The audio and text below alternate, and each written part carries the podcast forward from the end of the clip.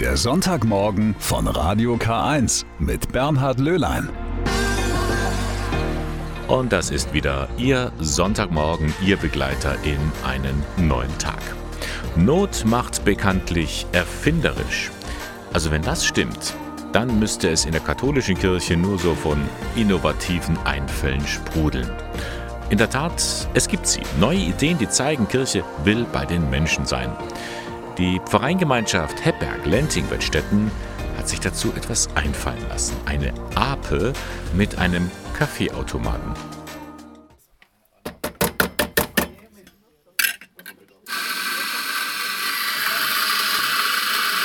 Es gibt doch nichts Leckeres als einen frischen Cappuccino selbstgemahlener Espresso, dazu frisch aufgeschäumte Milch, fertig.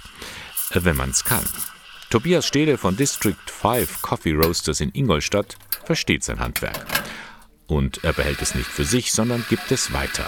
Hier an Regina Morich von der Pfarrei Wettstetten. Aufpassen, dass es wirklich mittig genau. ausläuft. Genau. So, einmal an einhängen. Du hast jetzt quasi dieses doppelte Sieb verwendet, wo auch nur doppelt Kaffeemenge reinpasst. Deswegen musst du jetzt doppelt äh, Kaffee auch rauslassen. So einfach ist das gar nicht. Nein, wirklich nicht. Hätte ich mir leichter vorgestellt. Aber sie haben es so gewollt. Die katholischen Pfarreien Heppberg, Lenting und Wettstetten, kurz HLW. Sie wollten eine Ape. Das ist ein Kleintransporter auf drei Rädern. Der Name Ape ist italienisch, heißt zu Deutsch Biene. Und so sieht das Gerät auch aus, wenn die Seitenwände wie Flügel nach oben geschlagen werden. So, und in dieser Ape steckt nun ein mobiles Café. Eine Kaffeemaschine mit Geschirr, Tisch und Stühle. Dahinter steckt eine Idee, erklären Regina Morich und Daniel Hertel vom APE-Team. In der Kirche ist es ja immer mehr so, dass immer weniger Leute in die Kirche kommen. Und deswegen war einfach der Gedanke von uns, wir warten nicht darauf, dass die Leute zu uns in die Kirche kommen, sondern wir gehen zu den Leuten hin. Und zwar da, wo sie sich sowieso im Alltag aufhalten. Sei es auf dem Spielplatz oder auf dem Fußballplatz oder eben beim Pfarrfest oder bei anderen Festlichkeiten. Hier mit der APE ist man halt mobil man kann rausfahren, immer da, wo die Leute halt sind, kann man hinfahren und kann auch einen Punkt schaffen, wo man mit den Leuten ins Gespräch kommt, ähm, wo man Geselligkeit einfach liebt und auch ein bisschen Werbung machen für die Kirche oder mal eine andere Seite von der Kirche darstellen. Also wir wollten auch mal zeigen, dass Kirche nicht nur Kirche ist, sondern auch eben eine Ape sein kann und ähm, dass man Kirche anders leben kann als das bei den meisten in den Köpfen rumschwirrt. Also dieses Vorurteil wollten wir so ein bisschen abbauen. Und deswegen haben wir gesagt, wir wollen was Cooles machen. Wir wollen halt was anderes machen. So, jetzt habt ihr schon den ersten Kaffee da. Wie schmeckt er? Also ich finde, der schmeckt genial. Sehr gut, sehr gut. Also es war jetzt der erste. Und es wird ja noch feinjustiert an der Maschine. Aber der schmeckt schon, schon sehr gut. Ihr müsst ja dann das selber machen, oder? Das stimmt, ja. Das wird jetzt noch eine Herausforderung dann, äh, dass wir das äh, lernen. Aber wir bekommen eine Einweisung von unserer Kaffeerösterei, mit der wir eine Kooperation eingegangen sind. Der erklärt uns das alles, wie das funktioniert und gibt uns Tipps. Das ist das eine, aber auch wie Gespräche sind, das muss man ja auch ähm, auf die Menschen zugehen, da muss man ja auch Scheu überwinden, oder? Da freuen wir uns ja drauf. Das ist ja genau das, was wir wollen, auf Leute zuzugehen. läuft also bei Helewe. Dieses APE-Projekt wurde auch vom Innovationsfonds der Diözese Eichstätt unterstützt. Sehr zur Freude der beiden zuständigen Pfarrer Klaus Gruber und Josef Heigl. Genial. Ganz einfach, Punkt. Mehr braucht man nicht dazu sagen. Das gleiche, genial. Und vor allem fantastisch gut umgesetzt. Also allen Ausführenden ein höchstes Kompliment vom, äh, von der Ausführung her, von der Gestaltung her, von den Ideen her äh, Luia, unsere Ape Maria. Also besser kann man es doch gar nicht auf den Punkt bringen, oder? Die Ape Maria. Sie können sie kennenlernen. Heute zum Beispiel beim Pfarrfest in Lenting. Diese Ape, das ist schon eine prima Sache. Kaffee in diesem kleinen Laster können Sie übrigens auch ausleihen. Melden Sie sich einfach an beim Pfarrbüro in Lenting. Kaffee ist ja überhaupt sehr beliebt bei uns in Deutschland. Rund 166 Liter Kaffee trinken die Bundesbürger jährlich im Schnitt pro Kopf. Doch so sehr uns hier der Kaffee auch schmeckt, für viele hat Kaffee einen bitteren Beigeschmack. Für einen Großteil der 25 Millionen Kaffeebauern ist er nämlich ein sehr arbeitsintensives Produkt. das auf der anderen Seite aber nur sehr wenig Gewinne einbringt. Darum gibt es schon seit vielen Jahren die Idee des fairen Kaffee.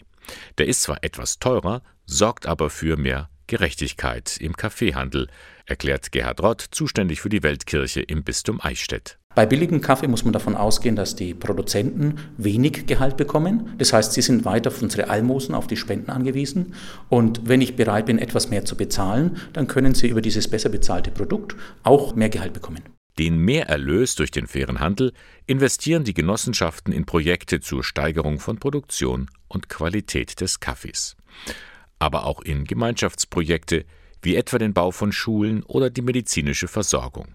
Fragt sich nur, wo finde ich diesen fairen Kaffee hier bei uns? Erkennen tut man es im Regelfall an dem Label, an dem Fairtrade-Label oder daran, dass man eine Importorganisation wie zum Beispiel die GEPA kennt und das steht dann entsprechend auf den Kaffeepackungen drauf. Und bekommen tut man ihn in allen Weltläden, eine Weltläden, beziehungsweise auch Gott sei Dank in immer mehr Supermärkten, die ein entsprechendes Regal haben. Also genießen und dabei die Welt ein wenig verbessern. Mit dem fair gehandelten Kaffee ist das möglich. So, normalerweise um diese Zeit erwarten Sie im Sonntagmorgen ja immer die Frau Arzenheimer, dass sie bei mir hier vorbeischaut. Das tut sie heute nicht. Wir stecken hier noch mitten in den Pfingstferien. Aber sie hat uns etwas hinterlassen. Einen Beitrag, denn sie hat was entdeckt, die Frau Arzenheimer. Vor 50 Jahren, da gab es ja in München die Olympischen Spiele. Und damals ist ja Architekturgeschichte geschrieben worden mit dem Olympiastadion, mittlerweile ein Wahrzeichen der Stadt München. Und ein Stück dieser Architekturgeschichte, der liegt jetzt nicht in München, sondern hier bei uns in Eichstätt, genauer auf der Willibaldsburg. In der dortigen Außenstelle des Stadtarchivs findet sich ein Modell des Olympiageländers. Christoph Bachmann ist der Leiter des Staatsarchivs München und er weiß genau, um was für ein Modell es sich hier handelt. Melanie Arzenheimer hat mit ihm gesprochen. Was wir da haben, das ist also ein ausgeführtes, sauber ausgeführtes Modell für Werbezwecke, das dann eben auf Reisen gegangen ist in verschiedene Städte, um eben Gelder für die Olympiade 1972 in München einzuwerben. Also es ist eine Art Merchandising-Produkt, das man eben dann auf Reisen geschickt hat. Es gibt insgesamt zehn solche Modelle. Eins davon steht nur in Stuttgart und eins davon steht bei uns. Und wo die anderen 18, das weiß ich jetzt nicht. Wer weiß, ob es die überhaupt noch gibt, alle. Richtig, ja, ganz genau. Das ist alles im Bereich des Möglichen, dass die überhaupt nicht mehr da sind. Und so breitet sich das Münchner Olympiagelände vor einem aus. Jedes einzelne Gebäude ist im Mini-Format dargestellt, sprichwörtlich herausragend der Olympiaturm und unverkennbar die weltberühmte Dachkonstruktion des Olympiastadions. Ebenso ist das Olympische Dorf maßstabsgetreu abgebildet. Ich nehme an, das da hinten ist Holz, weil Sie müssen sich ja vorstellen, also heute wird man das natürlich alles aus dem CAD-Drucker machen. Das gab es damals natürlich alles noch nicht. Ich nehme an, dass das Holz ist und vielleicht Styrodur. Das sind also so Hartschäume, die man da für modellbar hergenommen hat. Der Fernsehturm ist sicherlich aus Holz rausgedrechselt. Sie sehen es, wenn da die Farbe ein bisschen abplatzt, dass das tatsächlich Holz ist. Das Dach da hinten ist Plastik und Sie dürfen nicht vergessen, also Papier war immer noch ein Material, mit dem man sehr, sehr häufig gearbeitet hat, weil es halt sehr, sehr praktisch war und sehr, sehr einfach formbar war. Eines haben das echte Olympiastadion und das Modell gemeinsam. Sie müssen irgendwann saniert werden. Es ist vor kurzer Zeit erst einmal sanft restauriert worden. Und zwar aus dem einfachen Grund, weil es ja mal bei uns in einer Ausstellung war. Es gab einmal so eine Ausstellung in München, da hieß es dann Original, das waren eben die Schätze der staatlichen Archivverwaltung aus 1200 Jahren. Und da wurde das eben auch gezeigt und da ist da extra noch so ein Plastiksturz angefertigt worden. Der steht jetzt bei uns in München und harrt also noch der Zusammenführung. Apropos Ausstellung. Das Eichstätter Modell geht anlässlich des 50-jährigen Olympiajubiläums wieder auf Reisen. Diesmal in die Pinakothek der Moderne in München, wo vom 7. Juli bis 3. Oktober eine Schau über die Olympischen Spiele 1972 gezeigt wird. Danach wird es wieder in der Willibaldsburg eingelagert. Zusammen übrigens mit den Modellen, die für den Architekturwettbewerb damals eingereicht worden waren.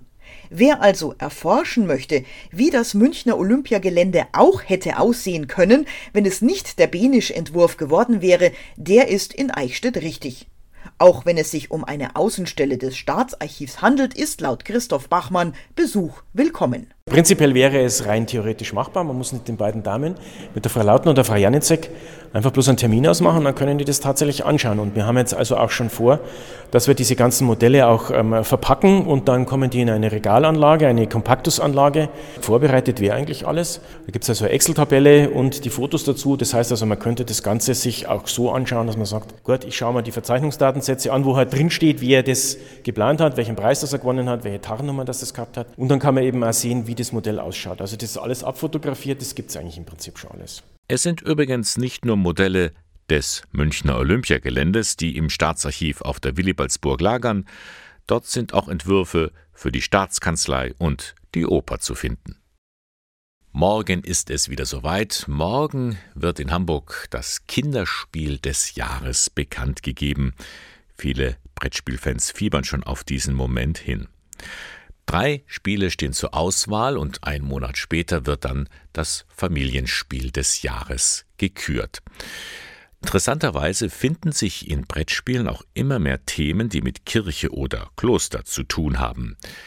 Jennifer Richter hat sich für uns mal umgehört was ich letztens noch gespielt habe und was ich sehr schön finde, ist das Geheimnis der Abtei.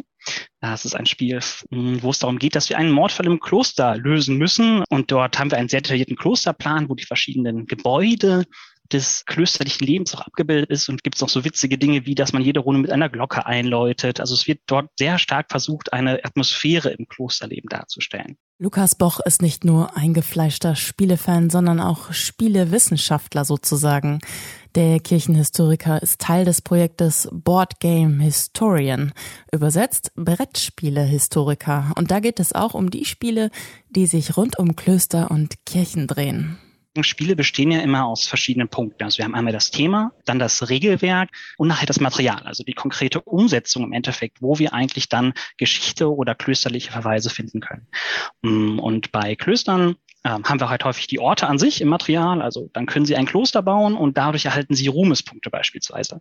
Oder Sie haben Mönche, die besondere Fähigkeiten haben, beispielsweise, dass sie geschützt werden vor dem nächsten Angriff oder vor einem negativen Ereignis. Darum dreht sich zum Beispiel das Klosterstrategiespiel Monasterium oder das Mittelalterbrettspiel Ora et Labora. Aber die Spielewelt ist auch voller Stereotype. So gibt es etwa den dickbauchigen Mönch, den hageren Kardinal, die kämpferischen Nonnen und geheimnisvolle Klöster. All das haben Lukas Boch und seine Kolleginnen und Kollegen erforscht. Ihre zentrale Erkenntnis? Dass das einfach bestimmte Bilder sind, die wir immer wieder finden, also von den Kämpfen der Nonnen. Das ist einfach etwas, was wir spannenderweise häufig finden, die zum Beispiel gegen dunkle Wesen kämpfen. Und das ist eben auch eine Art, wie wir heutzutage mit bestimmten religiösen Motiven umgehen. Und es wäre fatal, wenn wir uns als Kirchenhistoriker eben nicht damit beschäftigen. So bietet das Brettspiel Orléans auch einen Einblick in den Glauben des Mittelalters. Denn der Mönch spielt auch dort eine ganz zentrale Rolle, so Lukas Boch. Und den Mönch können wir jetzt in verschiedene Gebäude einsetzen, beispielsweise die Brauerei, aber auch in die Sakristei. Und wenn wir den in die Sakristei einsetzen, dann werden wir vor dem nächsten negativen Ereignis verschont. Und das ist genau das, was wir eigentlich unter mittelalterlicher Frömmigkeit verstehen. Denn wir beten zu Gott, besser noch eine Person mit einer besonderen Beziehung zu Gott. Und dadurch werden wir eben geschützt vor negativen Ereignissen. Sagt Lukas Boch, er ist Kirchenhistoriker und macht mit beim Projekt Board Game Historian. Und bevor die erste Stunde am Sonntagmorgen mit Radio K1 zu Ende geht, habe ich noch einen kleinen Tipp für Sie. Das Amt für Kirchenmusik im Bistum Eichstätt lädt ein zu einem Orgelschnuppertag am Dienstag, 21. Juni. Und zwar mit dem Regionalkantor Christoph Hämmerl. Da können Sie mal wirklich im wahrsten Sinne des Wortes reinschnuppern, wie so eine Orgel funktioniert und ob das vielleicht auch was für Sie wäre, mal so ein Instrument auszuprobieren ein bisschen musikalisches Fingerspitzengefühl braucht man. Wenn man Klavier spielen kann, ist das sowieso vom Vorteil.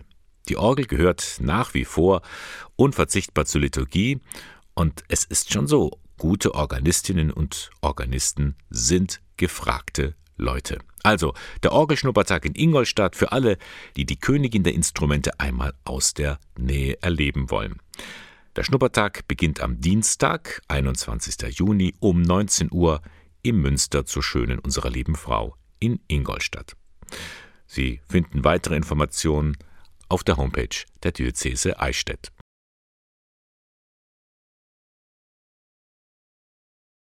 Einen Garten möchte ich Ihnen jetzt vorstellen. Dazu machen wir gedanklich einen Ausflug nach Berching in der Oberpfalz. Ein kleines, mittelalterliches Städtchen, nicht weit weg von Beilngries. Und dort entstand vor fast 20 Jahren, direkt neben der katholischen Pfarrkirche, ein wunderschöner Bibelgarten. Agnes Kuhn hat ihn zusammen mit vielen freiwilligen Helferinnen und Helfern angelegt. Zu sehen sind Pflanzen, die alle einen Bezug zur Bibel haben. Vor einiger Zeit habe ich mich mit ihr im Berchinger Bibelgarten getroffen. Frau Kuhn, wie sind Sie auf die Idee gekommen, einen Bibelgarten zu machen? Es war erstens, es war das Jahr der Bibel und dann äh, bin ich ja Pfarrhaushälterin im Ruhestand mittlerweile. Da hat sich das angeboten. Was ist denn das Typische für einen Bibelgarten?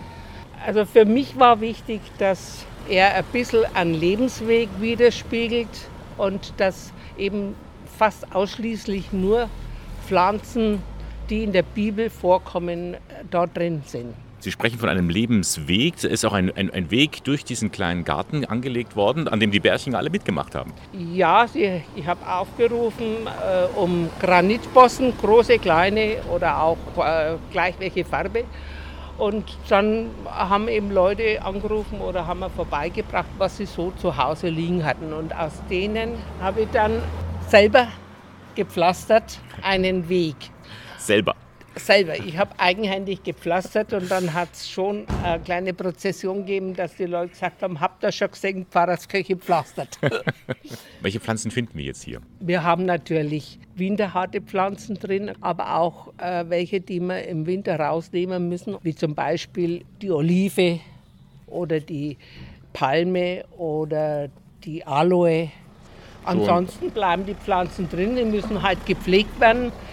Sie müssen zurückgeschnitten werden, wie die Tamariske, die wächst uns ewig in den Himmel. Abraham seine Tamariske. Das ist eine bunte Mischung aus Bäumen, Sträuchern, Sträuchern Stauden, Blumen. Blumen ja. Ja. Und zu jeder Pflanze steht eine Bibelstelle. Bibelstelle, um anzuregen, dass man auch in der Bibel, die meistens jeder daheim hat, nachschauen, nachlesen kann. Mhm. Zum Beispiel bei Elia am Horeb, wo er unter einem Ginsterstrauch liegt. Ein Ginsterstrauch finden wir hier. Oder das hohe Lied der Liebe. Er erquickte mich mit Äpfeln. Ein Apfelbaum ist auch drin. Da drüben. Der Garten ist gleich neben der Pfarrkirche Maria Himmelfahrt, auch so ein bisschen an der Straße gelegen. Das heißt, hier kommen die Leute einfach so vorbei und machen die mal Station hier. Die Berchinger kennen den Bibelgarten natürlich, aber es kommen viele Gruppen, auch Busse, verschiedentlich oder so Frauenkreise, Seniorengruppen, die sich dann ähm, den Garten anschauen, die Führung nehmen. Es wird auch gern genutzt von Müttern mit ihren kleinen Kindern, die dann drüben unterm Apfelbaum im Kies spielen. Frau Kuhn, so, ein, so ein Garten, der braucht natürlich auch viel Pflege. Sie müssen, äh, ja. der, sonst verwildert er ja ganz schnell. Ja. Im Frühjahr und im Herbst mindestens äh, machen wir geschlossen das ganze Team voll durch und arbeiten durch und schneiden zurück und, und alles. Und im Jahr durch, da mache ich das dann äh, so alle Woche oder 14 Tage einmal durch. Sie haben einen Blick dafür? Ja, ein bisschen. Was verbinden Sie ganz persönlich mit diesem Garten? Das ist ja auch so ein bisschen, wenn Sie sagen Lebensweg, ist auch Ihr ja. Lebenswerk. Nein, Lebenswerk würde ich jetzt nicht dazu sagen. Das ist für mich Verkündigung hintenrum. Nicht die Leute mit der Bibel erschlagen, sondern dass sie selber draufkommen. Und das war mir eigentlich wichtig und ich habe eigentlich auch schon viel positives Echo gekriegt. Es lohnt sich hierher zu kommen zum Bibelgarten. Er sieht nicht nur schön aus, er hat ja auch eine Botschaft. Ich denke mir einfach, dass man Anregung kriegt, einmal wieder in die Bibel reinzuschauen oder sich Gedanken zu machen, äh, dass Gott doch eigentlich eine wunderbare Welt erschaffen hat. Das lohnt sich wirklich. Und überhaupt Berching und dann natürlich der Bibelgarten, gleich neben der katholischen Pfarrkirche Maria Himmelfahrt. Sie spielen eine große Rolle in unserem Leben. Bücher.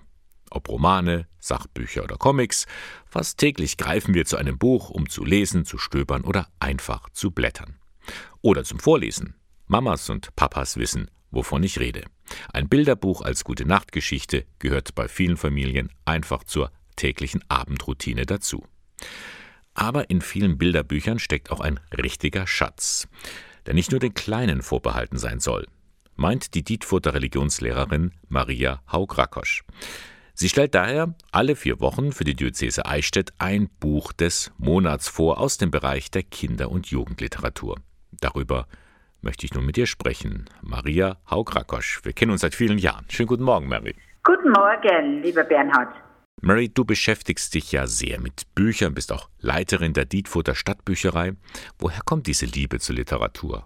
Ja, ich würde mal sagen, da gibt es zwei Punkte. Der eine ist sicherlich aus meiner Kindheit. In meinem Elternhaus wurde sehr viel gelesen und ähm, daher bin ich schon ganz früh in Kontakt mit Büchern bekommen. Bin auch immer schwer beladen aus der dortigen Pfarrbücherei äh, nach Haus gekommen und intensiviert hat sich das sicher erstmal durch meine Ausbildung als Erzieherin in Eichstätt. Da war eben auch Kinder- und Jugendliteratur am Programm als Fach. Und da hat sich das auf jeden Fall noch einmal intensiviert. Was können nun Bücher, was sonst kein anderes Medium kann, also kein Fernsehen oder kein Videospiel? Ja, ich denke, da passt ganz gut ein chinesisches Sprichwort. Das heißt, du öffnest ein Buch und das Buch öffnet dich. Im Prinzip ist ja damit gemeint, dass wenn man ein Buch beginnt, egal welcher Art, ob jetzt Kinder, Jugendbuch, Bilderbuch oder eben auch Belletristik, dass sich ein ganz neuer Horizont für einen öffnet. Man kann das Buch immer wieder weglegen, wieder neu hernehmen und nachlesen, über das Gelesene nachdenken. Das geht natürlich auch beim Film oder beim Videospiel oder bei einem anderen Medium, aber natürlich nicht so intensiv oft wie bei einem Buch, ähm, das ich ja teilweise über Jahre oder Jahrzehnte in meinem Bestand habe und wenn man es immer wieder neu liest, auch immer wieder neu verstehen kann. Das gilt natürlich auch für Kinderbücher oder Bilderbücher. Aber worin liegt da nun die ganz spezielle Faszination? Ja, es ist natürlich eine besondere Gattung und interessanterweise eigentlich erst so seit den 1990er Jahren ist es auch mehr in den Fokus äh, der Erwachsenen selber gerückt. Also Harry Potter und die Nachfolger haben da sicherlich was beigetragen. Ich denke aber einfach auch, dass das so uns Kinder- und Jugendliteratur, auch Bilderbücher deswegen auch ansprechen, weil sie das Kind in uns eben auch nochmal wecken oder hervorrufen, diese Entdeckerfreude, die Fantasie, die ja eigentlich der Wurzelboden ist für die Kreativität, die in uns Menschen steckt, sagt ja schon die Astrid Lindgren. Mary, du hast nun im Bistum Eichstätt die Reihe Kinderbuch des Monats entwickelt. Warum? Was willst du damit vermitteln? Also meine Absicht dahinter ist einfach nochmal aufmerksam zu machen auf so ganz besondere Kinderbilder, auch Jugendbücher, die voll Lebensweisheit stecken, auch voll wunderbarer Illustrationen, natürlich besonders auch bei Bilderbüchern. Da ist es nochmal ganz was Besonderes, weil man zeitgleich in die Bilder und den Text, der ja oft von unterschiedlichen Autoren oder Illustratoren stammt, einfach nochmal eintauchen kann in diese Welten, äh, die die Autoren und die Illustratoren da schaffen. Und diesen Schatz zu heben, das ist, denke ich, einfach auch etwas, was mir Anliegen ist, speziell auch für Erwachsene, natürlich in allererster Linie für Eltern mit Kindern, Jugendlichen, aber natürlich nicht nur als in der Rolle als Eltern, sondern eben auch als Erwachsene. Das Kinderbuch des Monats. Alle vier Wochen neu auf der Homepage der Diözese Eichstätt mit Anregungen für zu Hause oder in einer Gruppenstunde oder auch in der Schule. Findet man ganz einfach im Internet unter bistum-eichstätt.de slash Schule. Ja, vielen Dank. Maria Haugrakosch war das. Sie stellt die Reihe Bilderbuch des Monats vor. Schönen Sonntag noch. Vielen herzlichen Dank und das Gleiche auch.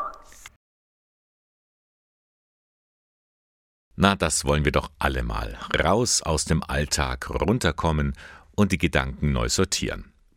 Horst Lichter wollte das auch mal. Wir kennen ihn ja als TV-Moderator von Bares für Rares oder als Fernsehkoch. Um das mal zu erleben, so eine Auszeit, ist er tatsächlich in ein Schweigekloster gegangen. Naja, so richtig kann ich mir das bei ihm gar nicht vorstellen, aber er hat es durchgezogen und dann auch ein Buch darüber geschrieben. Was nimmt er mit aus dieser Zeit? Und wie schwer ist diesem rätseligen Fernsehliebling das Schweigen gefallen? Denis Thomas hat er das erzählt. Ich kann sehr gut schweigen, weil ich gut zuhören kann. Aber da hat ja auch keiner gesprochen. Und ich hatte auch keine Ablenkung dabei. Und somit war es wie tatsächlich eine Diät oder wie, wie ein Fasten.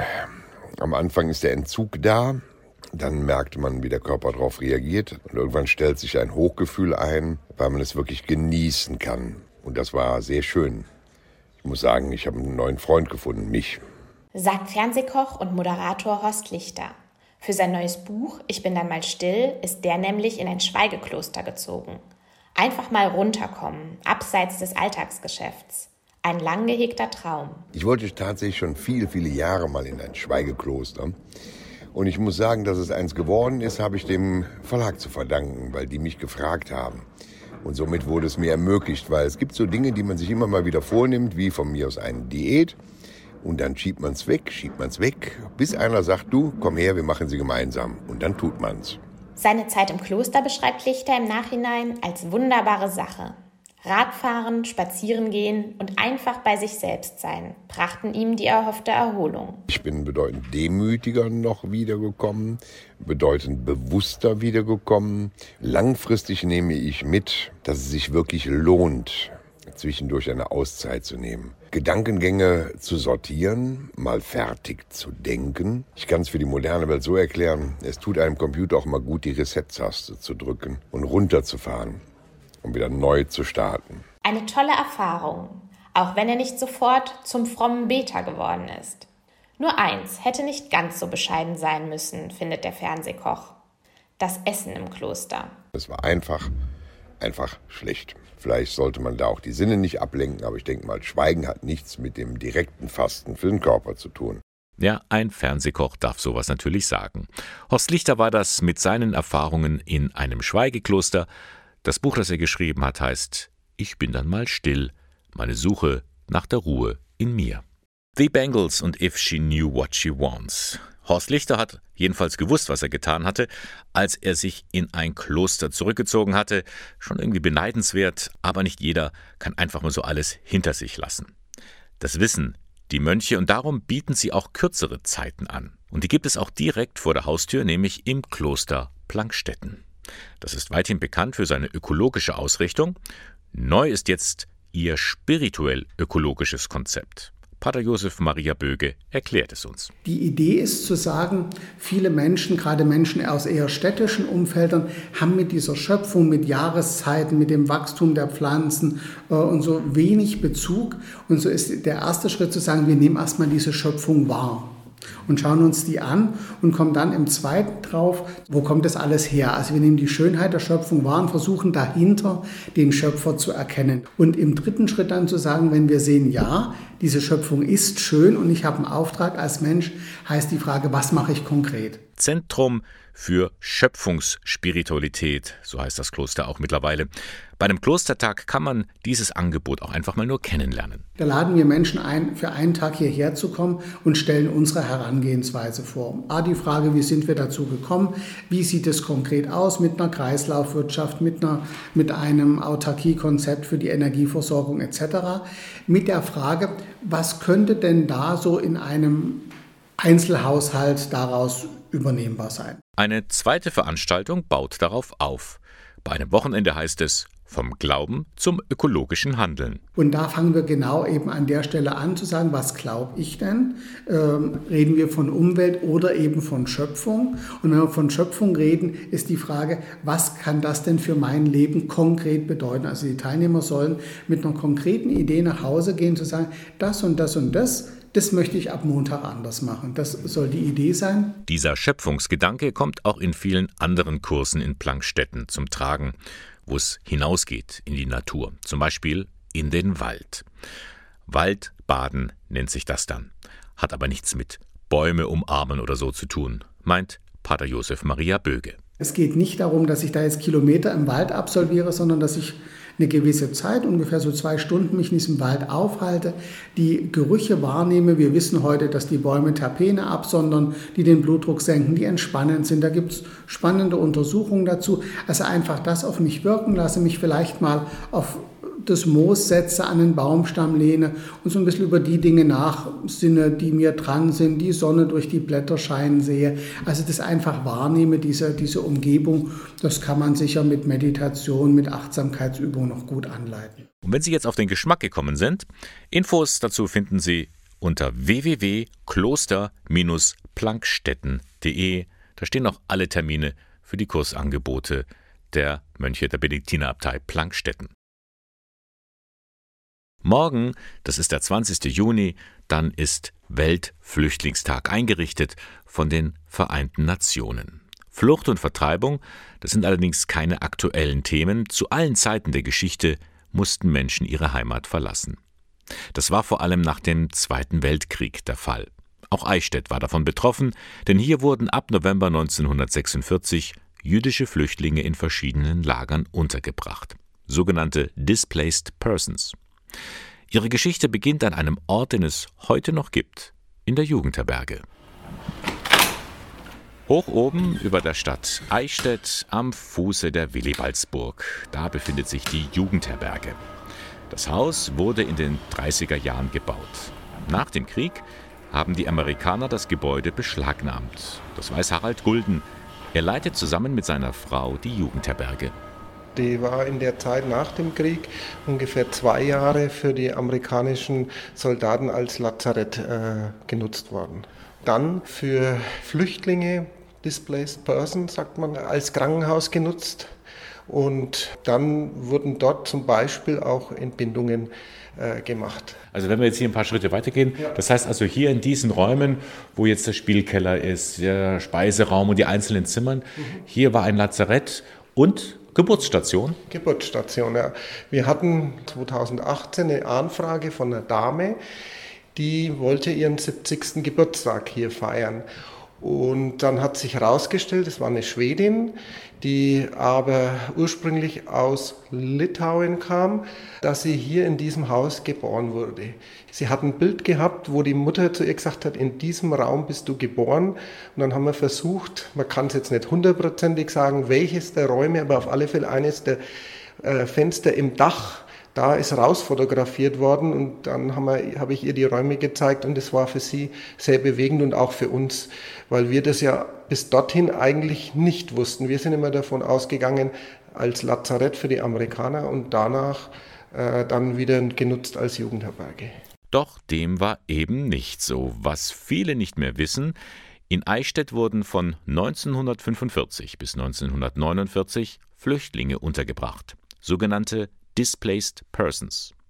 Maximilian Ettle erklärt den Begriff. Displaced Persons sind äh, Personen, die infolge des Krieges oder der NS-Politik in dem Fall aus ihren räumlich-sozialen Beziehungen gerissen wurden, aus ihren familiären Beziehungen gerissen wurden und sich jetzt am Ende des Krieges in Deutschland befinden und eigentlich nach Hause möchten. Das sind also Leute, die entwurzelt worden sind. Rund sechs Millionen solcher Flüchtlinge hielten sich in Deutschland auf. Für sie mussten Lager bzw. Camps gesucht werden, die meisten in der amerikanischen Zone in Bayern. In Eichstätt war ja ein Kriegsgefangenenlager gewesen. Dann hat man das schon mal im Kopf gehabt sozusagen. Die Jugendherberge war ein Reservelazarett, hat man auch gehabt. Und als dann die Amerikaner im April 1945 einmarschiert sind, haben sie sofort diese ganzen Gebäude beschlagnahmt und für sich in Anspruch genommen, um eben DPs zu versorgen und zu betreuen. DPs, Displaced Persons. Die größte Gruppe von November 46 bis März 49 waren Juden. Einige von ihnen waren aus Konzentrationslagern befreit worden, die meisten aber stammten aus Polen und sind vor einer neuen Welle des Antisemitismus geflohen. Ironie der Geschichte, ausgerechnet in das Land, das noch vor kurzem die Juden grausam verfolgte. Doch in der amerikanischen Zone fühlten sie sich sicher. Trotzdem zu der Zeit wussten sie noch nicht, wie es weitergehen sollte. Die konnten eigentlich nicht vor und konnten nicht zurück. Das heißt, sie konnten nicht zurück in, in nach Polen oder so etwas und nach vorne war ja auch verschlossen. Auch die westlichen Länder hatten sehr, sehr strikte Einwanderungspolitik mit sehr geringen Quoten, muss man sagen. Und die Möglichkeit, nach Palästina einzuwandern, war zu diesem Zeitpunkt ja ausgeschlossen, weil die Engländer das ja nicht wollten. Die hatten ja eine, an, etwas anderes vorgesehen, sodass diese Menschen hier in diesen Lagern waren und eigentlich nicht wussten, wie soll es eigentlich weitergehen, was wird in zwei, drei Jahren sein. Mhm. Das muss man sagen, also es ist sicherlich eine hohe Belastung gewesen. Mehr durch Zufall ist Maximilian Ettle auf die Geschichte der Juden in den Eichstätter Camps gestoßen. Die Neugierde war geweckt und er forschte nach. Und er fand heraus, bald schon haben die rund 1400 jüdischen Displaced Persons begonnen, ihrem Alltag eine Struktur zu geben. Die haben sofort ein differenziertes Schulsystem aufgebaut. Wir haben Kindergärten, wir haben Grundschulen, wir haben Oberschulen, Und dann ist sehr viel Wert auf die Ausbildung gelegt worden. Man hat also Lehrwerkstätten gehabt für Schlosser, für Mechaniker, für Optiker, auch für Friseure jetzt zum Beispiel, damit eine Ausbildung gemacht werden soll. Die haben sich also nicht hängen lassen, sondern gesagt, wir nehmen jetzt unser Schicksal in die Hand und das gestalten wir. Es herrschte ein großer Optimismus, der sich auch in Zahlen messen ließ. In der jüdischen Zeit sind 148 jüdische Kinder geboren. 31 Leute haben auch geheiratet in Eichstätt. Weist aber auch darauf hin, dass diese Juden, die hier in Eichstätt waren, schon auch gesagt haben, wir sind noch da. Und wir werden auch in Zukunft da sein. Sie sind ein wichtiger Teil in der Nachkriegsgeschichte in Eichstätt, die aber total in Vergessenheit geraten sind. Die Displaced Persons. Rund 1400 Juden fanden hier Zuflucht und konnten zumeist in Israel ein neues Leben beginnen. Es tut gut daran zu erinnern. Morgen ist Weltflüchtlingstag. Jetzt, wo es wieder wärmer ist, sieht man sie mit ihren Einkaufstüten durch die Fußgängerzone schlendern, auf der Jagd nach Schnäppchen, denn Shopping macht Spaß. Gut, ich möchte Ihnen die Freude am günstigen Einkaufen nicht verderben, aber haben Sie schon mal überlegt, ein T-Shirt für 2,95 Euro? Hm? Wie kann es denn sowas geben? Wer kann denn daran noch verdienen? Sie bestimmt nicht, die Männer und Frauen, die das T-Shirt herstellen, denn gerade einmal 0,6 Prozent des Gewinns fließen an die Arbeiter. Bekleidungsarbeiter zählen zu den unterbezahltesten Arbeitern mit den geringsten Rechten der Welt. Eigentlich müsste man auch Bekleidungsarbeiterinnen sagen, denn es sind 85 Prozent der Arbeiter sind Frauen. Die arbeiten meistens sieben Tage die Woche, rund zwölf bis 16 Stunden täglich. Und wenn sie schwanger sind, arbeiten sie häufig äh, bis zum Tag der Geburt. Dann haben sie eine kurze Mutterauszeit, die natürlich nicht bezahlt ist, und versuchen dann so schnell wie möglich wieder am Arbeitsplatz zu sein. Sagt Annika Neugart. Die Buchautorin hat sich intensiv mit der Textilbranche auseinandergesetzt. Wo kommt meine Kleidung her? Wie wird sie hergestellt? Spätestens seit dem Einsturz einer Textilfabrik in Bangladesch vor knapp zehn Jahren mit mehr als tausend Toten wissen wir, da ist etwas faul. Und dieses Unglück hat bei vielen zu einem Umdenken geführt. Slow Fashion heißt der neue Trend. Slow Fashion ist ökologisch und sozial nachhaltig hergestellte Industriemode. Das ist quasi die Gegenbewegung zur Fast Fashion, der schnellen Wegwerfmode, wie wir sie kennen, die so günstig ist, von der wir sehr viel kaufen können. Vor kurzem hat Annika Neugart bei einem Online-Vortrag an der Katholischen Universität Eichstätt-Ingolstadt über diese Bewegung informiert. Da geht es nicht einfach nur um den Kauf von fair hergestellter Kleidung, es geht auch darum, sie wieder wertzuschätzen. Das heißt, dass man eben gezielt aussucht, faire Mode kauft, Secondhand-Mode kauft und dadurch auch eine bessere Bindung zur Mode entsteht weil man das auch viel ähm, intensiver oder zeitintensiver auch ausgesucht hat und meist auch in der Regel mehr dafür bezahlt hat. Das stimmt natürlich. Fair hergestellte Kleidung hat ihren Preis.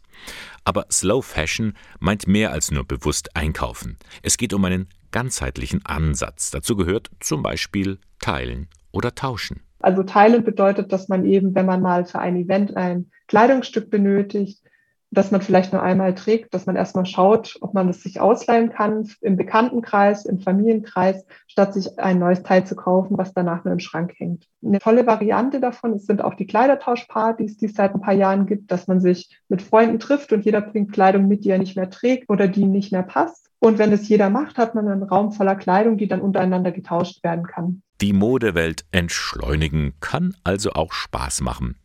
Sich nicht von anderen sagen lassen, was ich jetzt tragen soll. Denn es gibt ja sowieso jede Woche was Neues. Wir sind ja eigentlich nie up to date. Also kann man eigentlich sagen, man sucht sich seinen eigenen Stil aus und steigt eben aus aus diesem Kreislauf und versucht dann die eigene Garderobe zu ergänzen und nicht dauernd zu schauen, was ist denn gerade Trend. Slow Fashion, die neue Bewegung. Annika Neugart hat sie vorgestellt. Wenn wir alle nur ein bisschen unser Kaufverhalten ändern, ist viel gewonnen bei uns und vor allem bei denen, die unsere Kleidung herstellen. Der Pius Park in Ingolstadt. Vielleicht sind Sie schon einmal dort gewesen. Vergangenes Jahr war es ja noch das Gelände der Landesgartenschau. Doch nun ist es ein offenes Freizeitgelände für Menschen aus dem Nordwesten von Ingolstadt oder überhaupt von der ganzen Stadt. Und heute findet die große Bewährungsprobe für diesen noch jungen Pius Park statt. Denn der neu gegründete Verein um den Pius Park veranstaltet sein erstes Sommer- und Familienfest. Es ist ein abwechslungsreiches Programm, das es da heute gibt, mit Gewinnspielen, Bastelaktionen und Walking Acts. Alles im Sinne der ersten Vorsitzenden dieses Vereins, Jutta Materna, denn schließlich ist das ihre Motivation für die Arbeit im Verein. Ich möchte was für den Umweltschutz tun, ich möchte was für Natur und Naturbegegnung tun, für Umweltbildung und ich möchte einen Beitrag dazu leisten, dass genau in diesem Stadtviertel äh, umgrenzt von viel Bebauung und dichter Bevölkerung, dass dort ein Platz, ein Lebensraum geschaffen wird, der für alle da ist. Ein Naherholungsgebiet, das seinen Namen nun auch wirklich verdient.